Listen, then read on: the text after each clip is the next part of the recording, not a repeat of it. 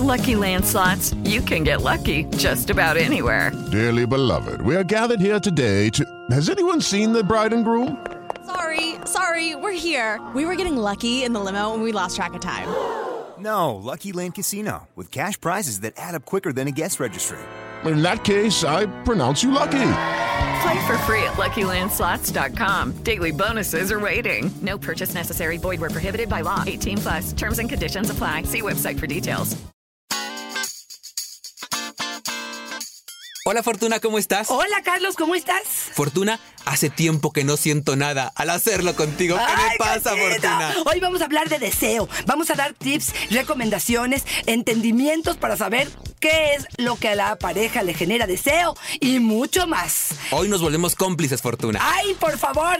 ¡Comenzamos! Dichosa sexualidad. Y Carlos Hernández. Fortuna, por favor, escucha esto que cuando lo leí dije, tenemos que hablar al respecto. Clara, cuando mi esposo no tiene deseo, lo amenazo. Así, directo, le digo, si tú no te dignas a tocarme, no va a faltar quien lo haga.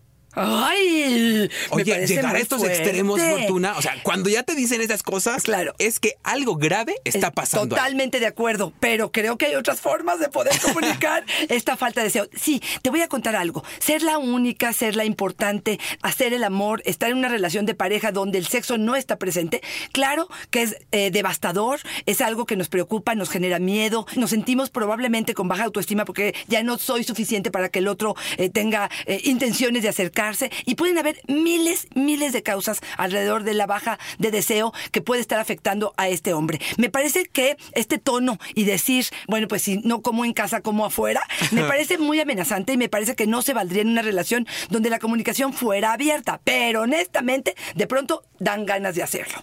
Vamos a definir deseo, ¿te parece? Venga. Bueno, el deseo de alguna manera es poseer o ser dueño de lo que queremos. Es un componente mental, es imaginación. Esther Perel, en su descripción de falta de deseo, dice, es falta de imaginación. Deseo es la pulsión que siente una persona hacia algo que le apetece, que le dan ganitas. Es una pulsión eh, para satisfacer esta parte del placer o el deseo. Y te voy a dar un ejemplo que me encanta Venga. para poder clarificar esto. Y es, imagínate que te comiste un pan dulce con mermelada y, y, eh, mantequilla que te volviste loco, que de verdad fue algo delicioso. Sales de tu casa y dices, voy a ir a comprarme mi pan.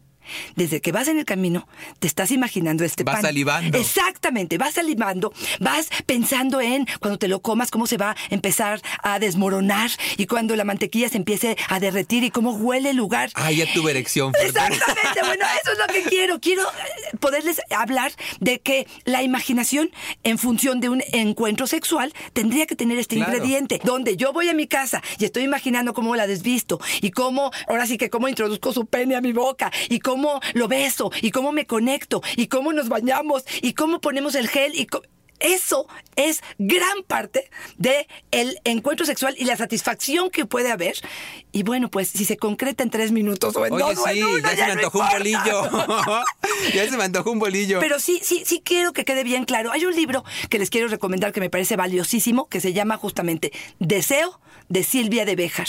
Y habla de muchas cosas, da muchas ideas que parte de lo que en este programa vamos a hacer, darles ideas de cómo recuperar ese deseo, pero me parece fundamental que alguien que estuviera pasando por algún problema pudiera acercarse a. Si hay un reto bien grande en la relación de pareja. Es cierto, no está fácil. Tener una relación única con una sola persona sí es bien complicado. Por eso muchas personas después deciden abrir la relación de pareja porque resulta bien complicado meterle tanta imaginación para no volvernos repetitivos, para sentir este mismo deseo y entender los cambios de deseo durante, la, durante eh, el tiempo que estamos juntos. Hace poco revisaba una de estas este, librerías enormes y veía qué libros había de novedades. Ya sabes, nuestro gusto este por ir a las librerías y ver qué hay de novedades. Y veía, por ejemplo, muchos manuales de sexualidad. Cuando los abres, los manuales se han vuelto muy prácticos.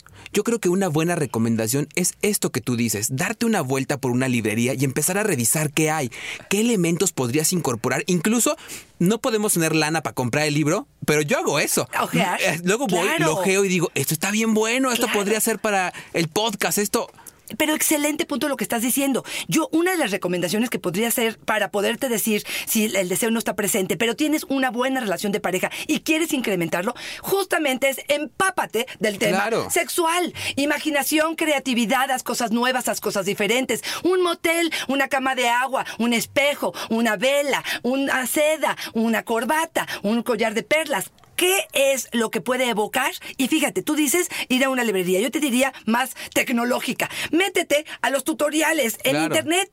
Métete, por ejemplo, fíjate que descubrí páginas de arte sexual Donde la fotografía es mucho más eh, eh, adornada, es mucho más eh, cuidada, que para muchas mujeres pudiera ser uno de los factores que nos ayudara a la excitación y al deseo. Pero si estamos en contacto con estos temas, lo más probable es que la idea se siembre en nosotros. Si estamos totalmente ajenos al tema, a la fricción, al contacto y a cualquier otra cosa, pues claro que no, el cerebro no pide, no pide porque no tiene hambre de eso. Y acá en resumen es sacar la goma y quitarnos de la cabeza Así el es. no, eliminarlo, Así borrarlo, es, ¿no? así es. Noemí nos dice, por ejemplo, cuando mi esposo y yo andamos bajones de deseo, tomamos un maletín de emergencia sexual. Ahí tenemos juguetes, lubricantes, látigos, ropa erótica comestible, incluso vales con fantasías. Cuando alguno no tiene ganas, echamos manos de este. Fortuna, cuando llego a la casa y veo el maletín encima de la cama, ya lubriqué. Así es.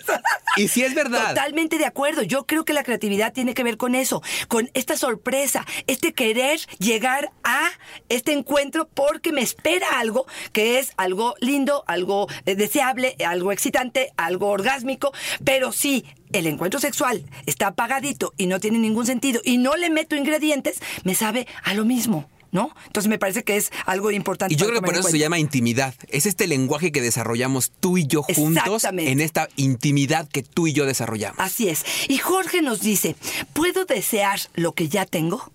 ¿Qué quisiera esto?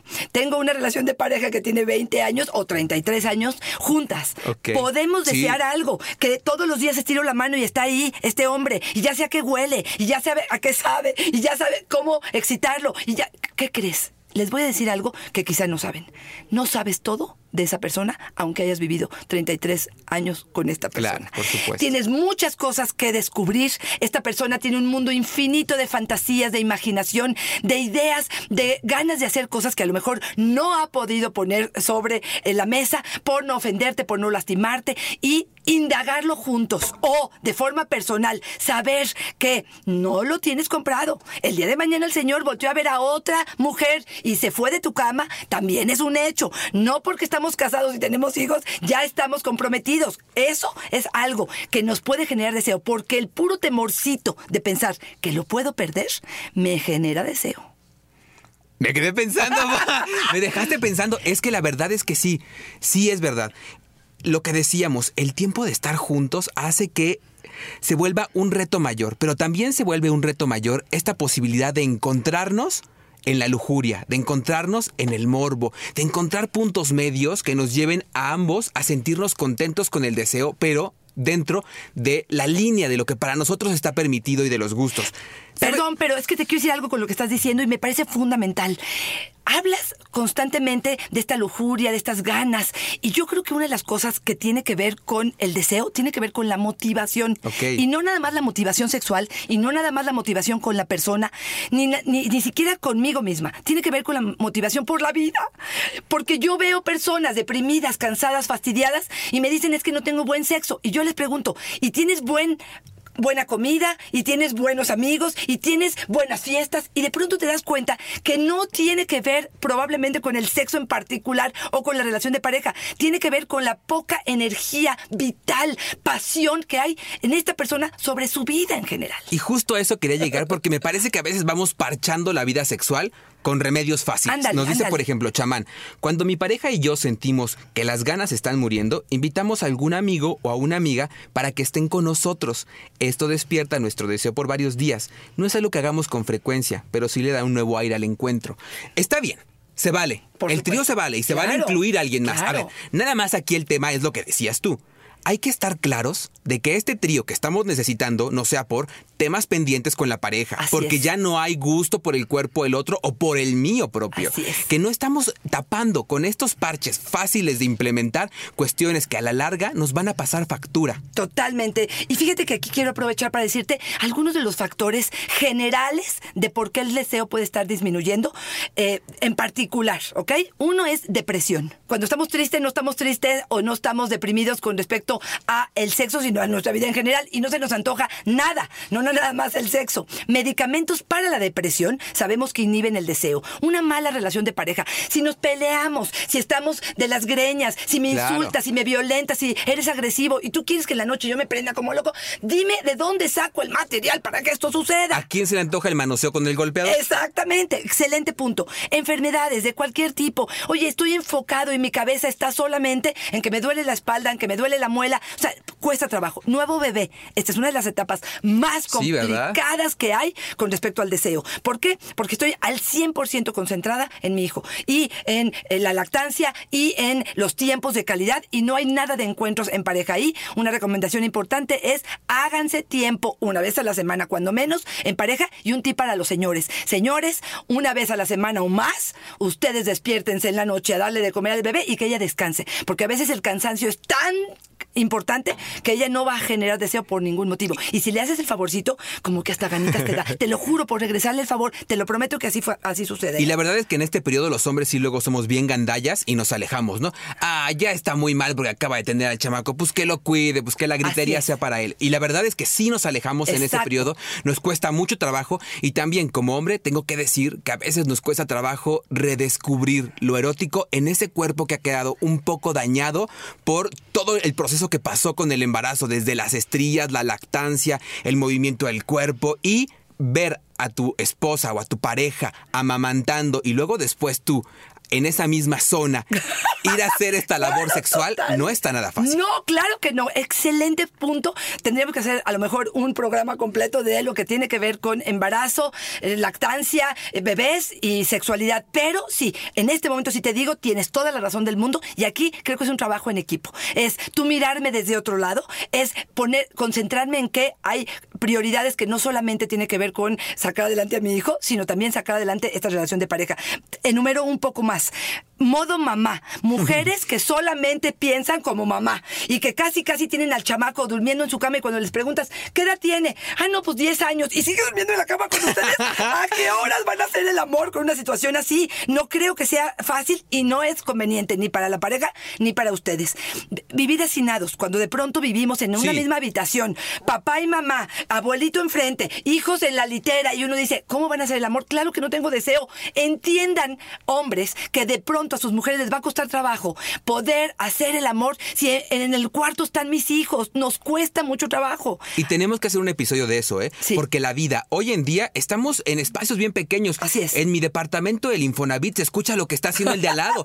y tal es. vez a mí me prende mucho. Así es, Pero yo no sé totalmente. si me va a encantar o me voy a sentir cómodo de estar teniendo intimidad cuando todo mundo me está escuchando. Y ese es en el mejor de los casos. Porque a veces no hay espacio para los hijos y de verdad no hay otra forma, Fortuna. Así es, totalmente. Y bueno, puedo seguir enumerando, pero yo creo que jubilación, eh, muerte de algún familiar, eh, eh, creo que poca conexión, odio con mi cuerpo porque ya engordé, porque enflaqué, porque no me siento a gusto, porque nunca me he masturbado. Todo esto pueden ser motivos este, de deseo. Sí, este es el caso y no lo estás pudiendo elaborar bien y tu relación de pareja está sufriendo de verdad, de verdad estragos que pueden costarte muy caro, por favor pide ayuda profesional. Una terapia sexual te ayudaría. Y también no cerrar los ojos, ¿no? Porque, por ejemplo, Marcelino nos dice, Fortuna, se me fue el deseo. Ojo, ¿eh? Es hombre, se me fue el deseo. Yo creo que es por los problemas económicos, pero mi esposa no me cree. Dice que los hombres siempre quieren, que seguro ya ando con otra vieja. Excelente punto y por favor dejemos de mitificar y de decir mentiras al respecto y creernos todos los discursos que todo el mundo maneja.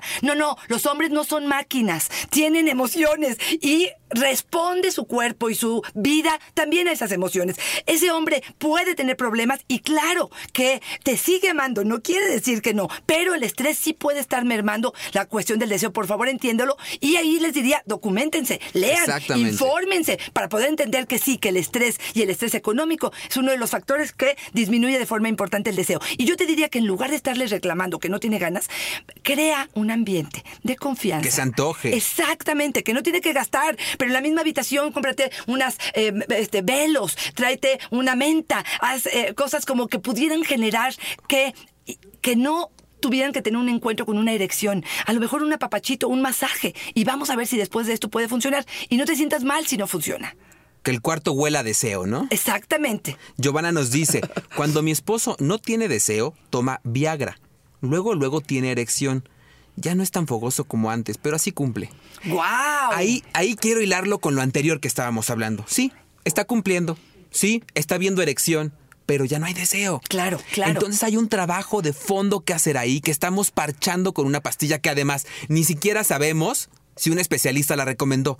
Solamente la está, la está tomando para funcionar mecánicamente y tener una erección. Y perdón, pero pues sí habría que pensar, ¿y cómo anda la cañería, no? claro, por ¿Cómo anda todo lo demás? Pero fíjate, yo aquí hablaría, Carlos, de una parte importante que tiene que ver con los rituales. ¿Qué ritual tienes para hacer el amor? De pronto pensamos que vamos a llegar a la cama y eh, por arte de magia todo va luz. a surgir.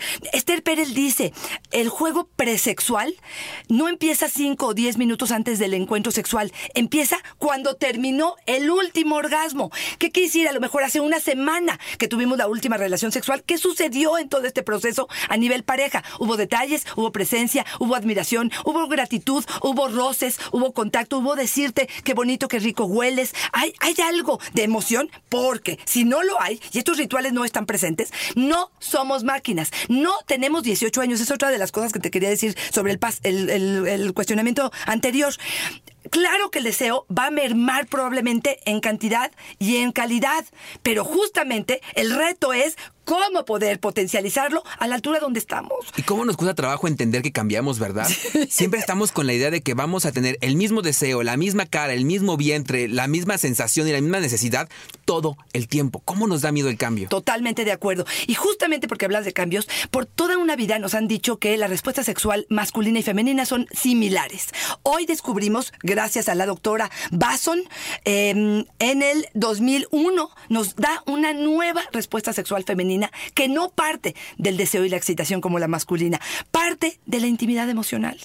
Para que yo, mujer, pueda responder eróticamente, tengo que tener una seguridad, sentirme bella, sentirme tranquila, se- sentir que soy importante, este, sentir que vale la pena lo que voy a hacer. Y a partir de eso, entonces viene una motivación sexual que tiene que ver con estímulos sexuales. Todavía no tengo deseo y todavía no tengo excitación. Vienen estímulos sexuales. ¿Qué quisiera? Empezamos con el juego, el agarrón, el faje, el contacto. Y entonces viene la excitación y luego surge el deseo. Fíjate el orden. Cambié el proceso. Tercero y cuarto, digamos, eh, nivel están el- la excitación y el deseo. Y esto, hombres tienen que escucharlo y saberlo. No respondemos de la misma forma. Para que nosotras podamos tener una intimidad, primero tiene que haber una intimidad sexual tranquila, erótica, emocional y puede venir esta respuesta sexual acompañada de un orgasmo o no y calificarlo de satisfactorio o no. Yo también ahí tendría que decir, ojo, porque sí, hay una responsabilidad de este lado, pero también ojo allá quien empieza la relación, porque estás diciendo algo que es bien claro, inicia por nosotros. Y entonces, si ese proceso tú individualmente no lo has concluido, no esperes que yo, hombre, llegue a concluirte ese proceso que tú tienes 20 o 30 años sin poder hacer. Totalmente Tampoco es poner en la mano la responsabilidad del otro, ¿no? Totalmente de acuerdo.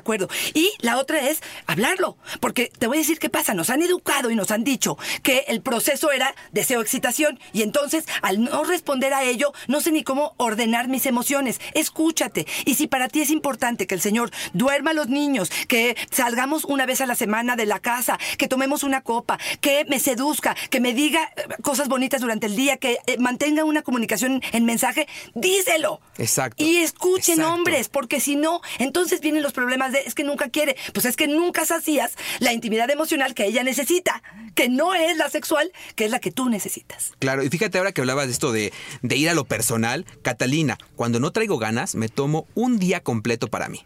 Hago cosas que me gustan, dejo a los niños con la suegra y cuando llega mi esposo, como arte de magia, ando bien prendida. No es arte de magia. No, es arte lo de magia. preparó. Y qué complicado es suspender un día tus actividades para tomarte este permiso. Se ha vuelto imposible, pero además no es un motivo por el cual tú te tomarías un día. Te lo tomas por enfermedad, te lo tomas cuando hay un motivo, cuando alguien se muere.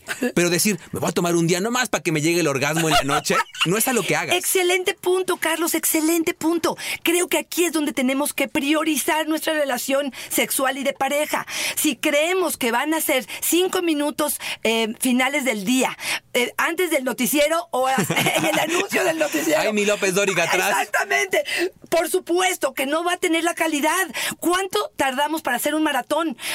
Entrenamos tiempo, nos preparamos en la alimentación, nos preparamos emocionalmente y aquí pareciera que se va a dar por hecho. No, no se va a dar. Y justamente traigo una listita de cosas que pueden ayudarles Lápiz y papel para a la poder mano. exactamente para poder realmente entender qué necesito para generar este deseo. Por ejemplo, necesito una noche romántica. ¿Qué implicaría una noche romántica? ¿Qué tengo que hacer yo? A lo mejor le aviso desde el, desde el principio del día, a lo mejor eh, eh, prendo velas, a lo mejor eh, juego un poco con los alimentos, a lo mejor apago la habitación, a lo mejor dejo a los niños con mi mamá. ¿Qué tengo que hacer para que sea noche romántica?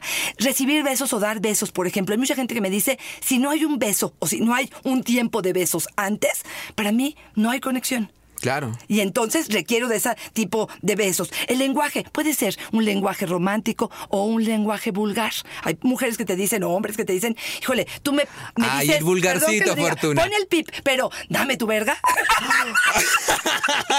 Ay, sí ponle el vivo, que estuvo muy gacho. No, no, pero de alguna manera, yo no sé, a, a mí me parece ofensivo, pero hay gente que el lenguaje Pero hagamos un ejercicio fortuna. A ver si, si, si entrándole, entrando le dices, dame tú eso, pero se lo dices hacia la entrada, pues ahora sí que entra en seco. Pero, pero si lo haces más arde. Pero si lo haces más adelantito, cuando ya estás bien hot, o sea, como unos segunditos antes de entrar, ¿no? ¿Tampoco? Sí, pero pues es que ya, ya parece... Ya me la diste. necesito, ya, ya estamos adentro. Ok. Pero por eso, por eso, justamente este tipo de cosas es lo que quiero que platiquen. Porque a lo mejor es- va a ser un lenguaje entre ustedes y ustedes van a definir qué sí les genera el deseo. Por ejemplo, este, no sé, yo por ejemplo, sentir el deseo del otro.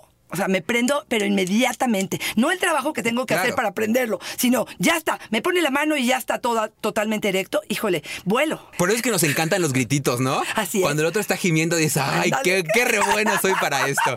Cuando nos reímos juntos, hay mujeres que te dicen una noche de risas, una noche de bromas, una noche Sí, sí eh, jocosa, nos lleva al sexo. Sí, es verdad. Eh, estar ju- juntos. Oye, ¿cuánta gente no sale? Está todo el tiempo con los niños, todo el tiempo en el trabajo y pretende que hayan eh, románticas. Espérame tantito, necesito tiempo de calidad en pareja. Salidas, reuniones, eh, eh, diversión, algo que provoque que yo quiera tener intimidad contigo. Oye, si las risas llevan al sexo, entonces Polo Polo se la vive en el catre todo el tiempo. Yo creo que sí. Tú y yo que nos reímos Tiene todo el cara de tiempo. orgásmico, mi Polo Polo.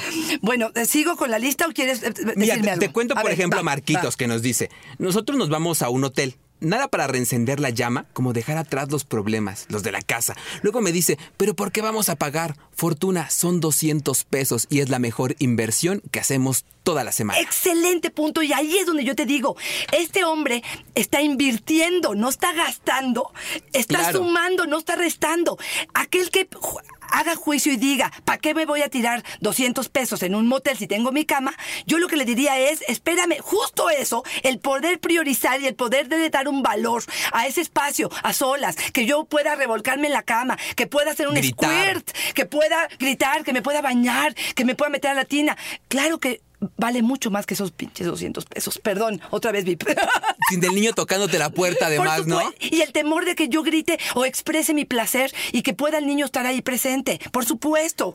Em, lugares prohibidos, por ejemplo. Hay mucha gente que te dice, es que cuando éramos jóvenes lo hacíamos en todas partes. ¿Se te antoja hacerlo en este momento? ¿Quisieras hacerlo? Bueno, pues entonces promuévelo.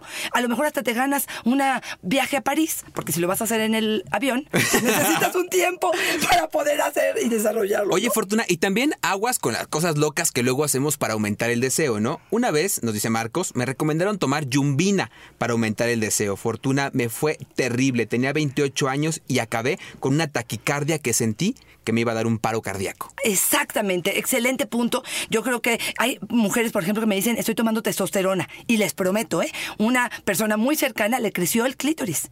Tanto como un pene. Guau. Y de aquí a que terminó de pasar esta testosterona en su cuerpo y, y- y poder recuperar el tamaño de su clítoris, fue un buen tiempo. Entonces, estoy totalmente de acuerdo. De pronto, la amiga te cuenta que está teniendo un remedio casero o algo muy sencillo que pueda, eh, eh, se supone que remediar o hacer, acercarnos al deseo y puede costarnos muy caro. Tengan mucho cuidado. Prefiero cosas naturales. Ah, pues fíjate, justamente Cristina ya se puso aquí como, como herbolaria, Fortuna. Para entrar en deseo, nada como la Damiana. Te pone en tono y el licor es muy rico y la botella muy sugerente. Fíjate, yo ¿Sí he has visto tomado. la botella? Sí, sí, sí, Es como gordita. este, gordita y, con unos pechos frondosos, digamos. Mira, todo esto afrodisíaco que de pronto puedes decir el chocolate o la fresa, este, no sé, los camarones y estas cuestiones, me parece que si te las crees, háganlo. Si crees que esa cena con camarones, nada más con que el hombre vea los camarones o que ya los compraste desde ayer porque le llegó la cuenta de los camarones que no importa, me parece que eso es generar deseo. Si este es el vocabulario, el lenguaje que ustedes utilizan para generar deseo, para provocar al otro, para decirle me importas, para decirle prepárate porque esta noche hay algo importante, me parece que es muy válido, ¿no? Yo te diría otra, otra cosa, descubrir qué es lo que nos genera eh, deseo en el otro. Fíjate, una encuesta con Esther Perel arrojó estas ideas. Uno, cuando veo a mi pareja haciendo lo que hace con pasión. Uy, sí. Eso genera Sí, deseo. es verdad. Sí, sí, sí hay un interés mayor en, e- en ese sentido. Valdrá la pena tomarlo en cuenta. Cuando me sorprende, cuando me siento vulnerable y cuando él me, me protege o me protege, eso de alguna manera pudiera ser que me genere deseo y este, cuando estamos separados y vi- viene el encuentro de nuevo, me genera deseo. Por eso dicen que la reconciliación es bien sabrosa, ¿no? Así es, así es. Cuando nos reímos, cuando bailamos, cuando somos cómplices eh, en una actividad o cuando nos reímos en ese sentido, es otro de los temas que Esther Perel dice que genera deseo. Por favor, Fortuna, escucha a Corina. Cuando mi novio no quiere sexo, yo lo convenzo. ¿Sabes cómo? Le digo, mi amor, vamos a hacerlo sin condón. Jamás se resiste. Jamás me dice que no. No sé qué decirte. Estoy, estoy pasmada.